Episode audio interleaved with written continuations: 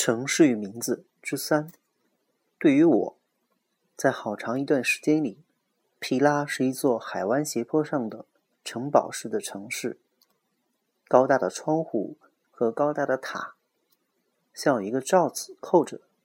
市中心有一个井一样深的广场，广场中央有一眼井。我从未见过它，它是我未曾涉足过的城市之一。我只能通过名字想象那些城市的样子：埃乌弗拉西亚、奥迪莱、马尔加拉、杰图里亚。在这些城市之中，皮拉有自己的位置，和他们各有所不同，也和他们有相似之处，在我的心中绝不会混淆。终于有一天，旅行把我带到了皮拉。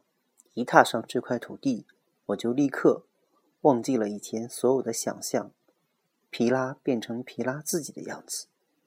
我相信自己一直知道，隐藏在起伏的沙丘后面的大海是远离城市的，街道是笔直的、长长的，屋宇有间隔的集中着，它们都不算高，中间有存放木料和木工厂的地方。风儿吹动的抽水水泵的叶轮。从那以后，皮拉这个名字在我脑海里唤起的就是这幅景象：这种灯光，这种嗡嗡的声音，这种黄尘浮动的空气。很显然，除此之外，这个名字不可能具有其他的意义。我脑海里继续容纳着那许多我尚未见过，并且将见不到的城市。他们的名字附带着一种形象，或者想象中形象的一点一景。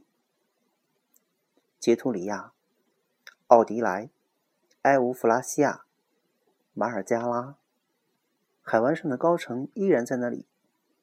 它的中央广场中间依然是那口井，可我怎么也叫不出它的名字，并且想不起我怎么会给它起一个。意义完全错误的名字。